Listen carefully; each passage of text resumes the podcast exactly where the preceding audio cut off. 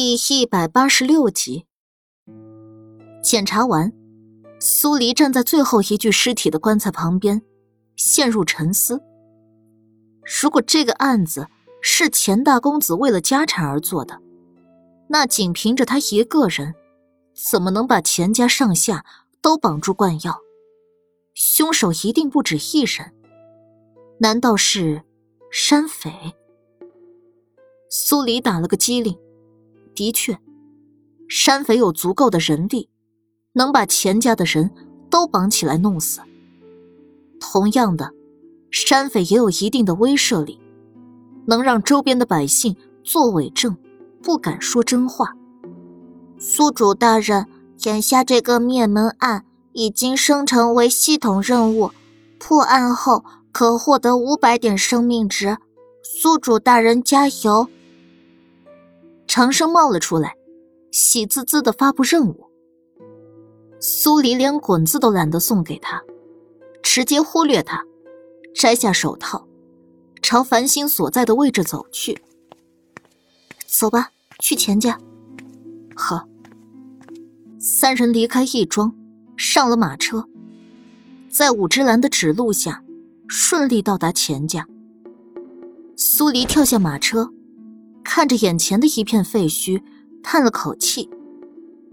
他环顾了一圈四周，钱家宅子旁边没挨着什么房屋，离得最近的人家也在百米开外。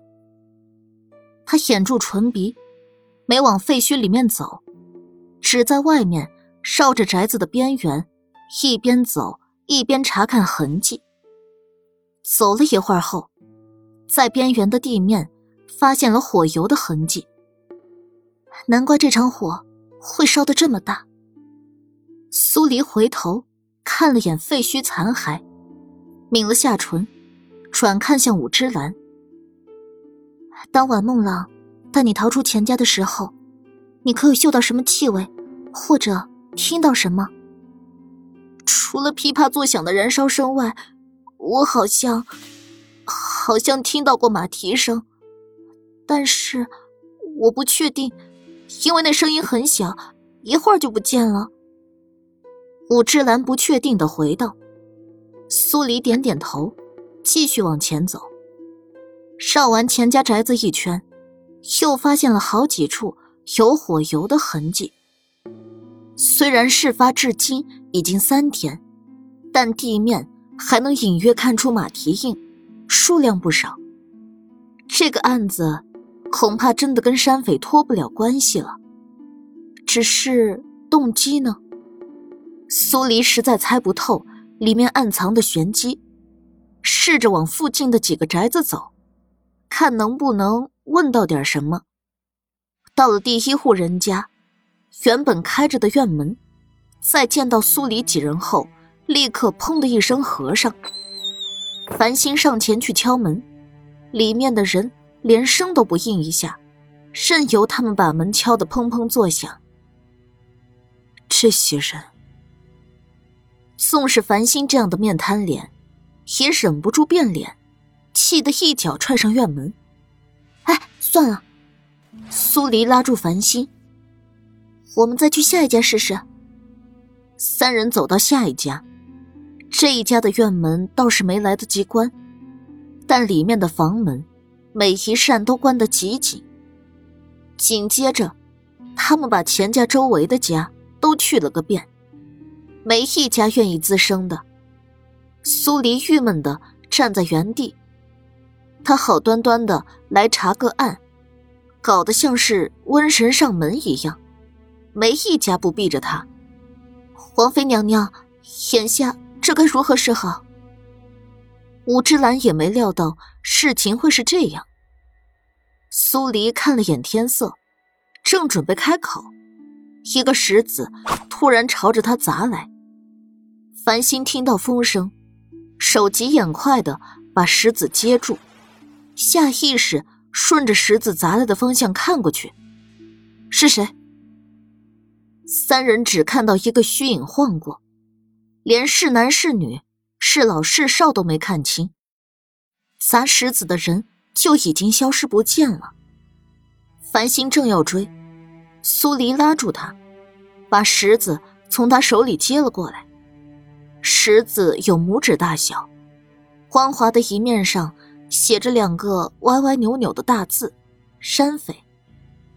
只是这“山匪”两个字，指的是杀人者是山匪，还是山匪警告了下河县的百姓，不许多说一个字？四小姐，真的不追吗？繁星问道。苏黎把石子握在掌心，点点头。算了，先回客栈再说。是。三人上了马车，一路赶回客栈。正巧遇上莫连锦三人，正从客栈里面往外走。去哪儿了？莫连锦靠近苏黎，低沉的音调里掩不住的担忧。苏黎给了他一个安心的眼神。去走访看看情况。进去再说。莫连锦微微合手，不再说话。一行人进入里面，繁星跟武之兰去了隔壁客房。莫连锦跟浮生把面纱斗笠摘下。苏黎见莫连锦的脸色不太好，凑近他，关切道：“你们出去这么久，出什么事儿了？”各个要塞都被封死了。莫连锦眸光一敛，我们试了各种方法，皆没办法在不惊动山匪的情况下离开下河县。他们究竟想做什么？苏黎绞尽脑汁的想，可还是想不出个所以然来。他们费这么大力将我们困在下河县，为什么不干脆一点，直接将我们杀了？这也是我疑惑的地方。莫连锦削薄的唇抿着。接下来，如果我们的消息传不出去，你打算如何？苏黎抓抓头，郁闷的只想跳脚。从现代穿越过来以后，这是他最憋屈的一次。案子脉络已经清晰了，却因为压不过地头蛇，没办法再让案子往前推进一步。他把今天去走访时碰的壁。说了一遍，又把那颗石子拿出来，给他们看。现在基本上可以肯定，钱家的案子跟山匪脱不了关系。苏黎的声音有些压抑。再结合孟朗自愿顶罪一事儿，说明孟朗来下河县的目的不在钱家，而在黑风寨。但这些都只是推测。我们目前为止没有一样证据。钱大公子，莫连锦吐出这个称呼，拢成一团的眉头渐渐舒展。苏黎跟他对视一眼，点点头，唇角浮起一丝苦中作乐的浅笑。可以啊，又跟我想到一块了。虽然我们不知道山匪跟组织之间存在什么秘密。但钱大公子肯定知道什么，只要撬开他的嘴，我们就能揭开冰山一角。嗯。莫连锦抬手揉揉苏黎的头发。最重要的还是要将信息传达出去。我去。浮生淡淡的起身。我一直未露脸，只要我用原来的相貌走出去，不会惊动黑风寨的人。不行。苏黎一口拒绝，十分坚定。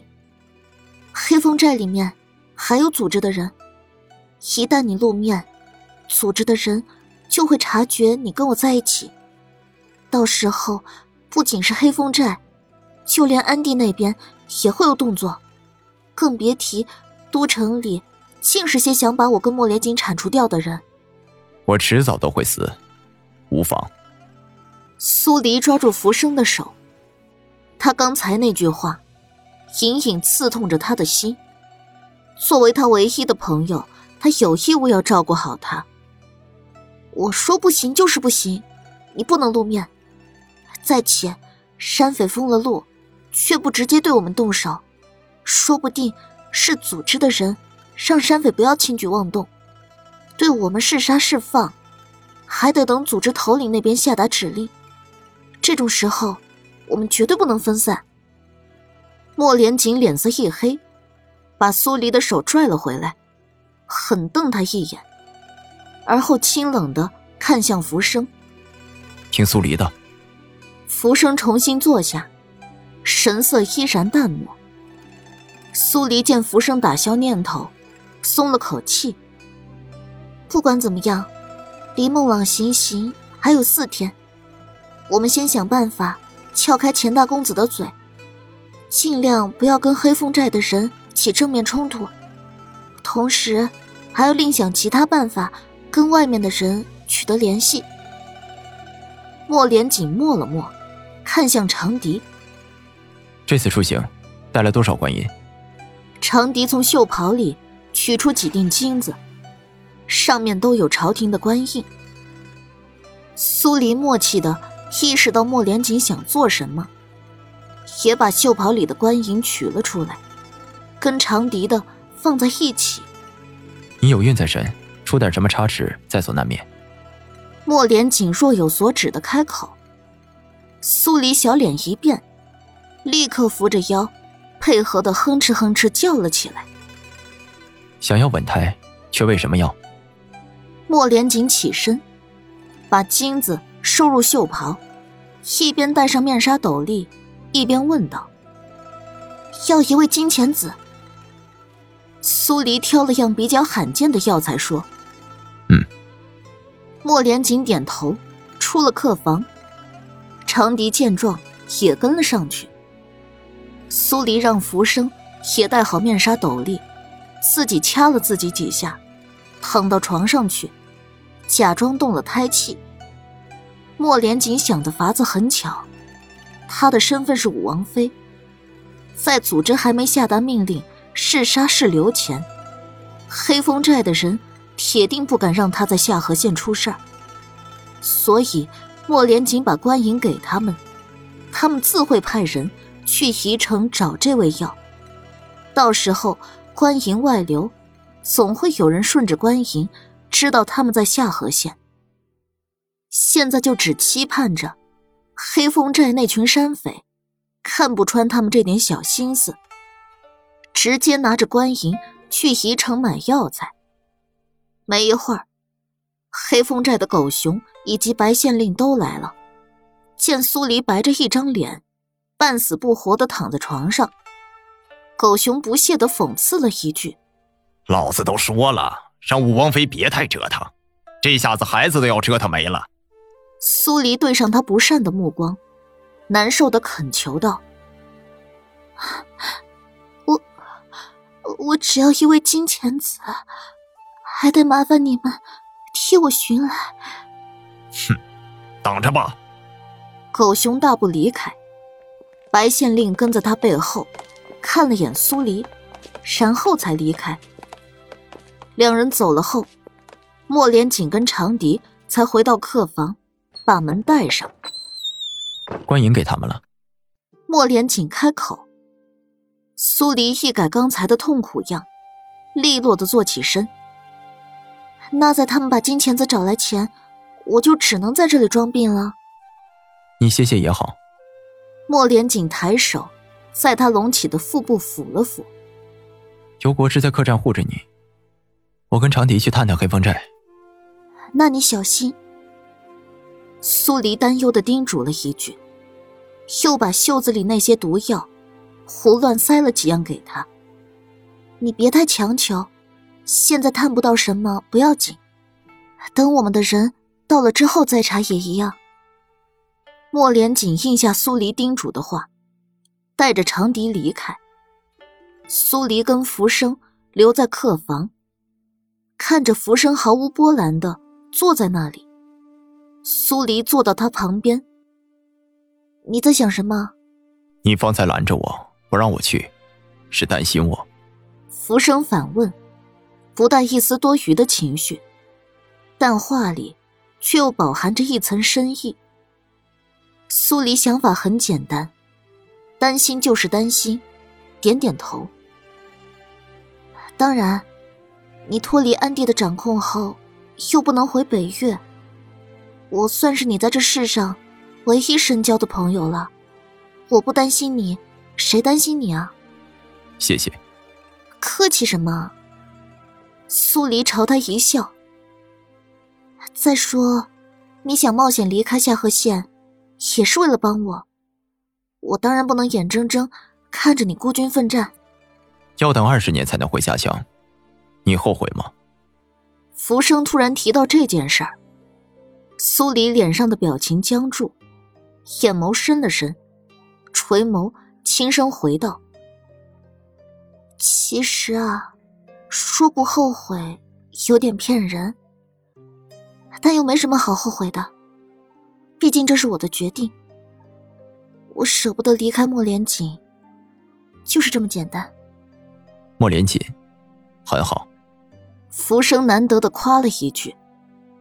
苏黎抬头，唇角的笑重新浮起来。是啊，他的确很好。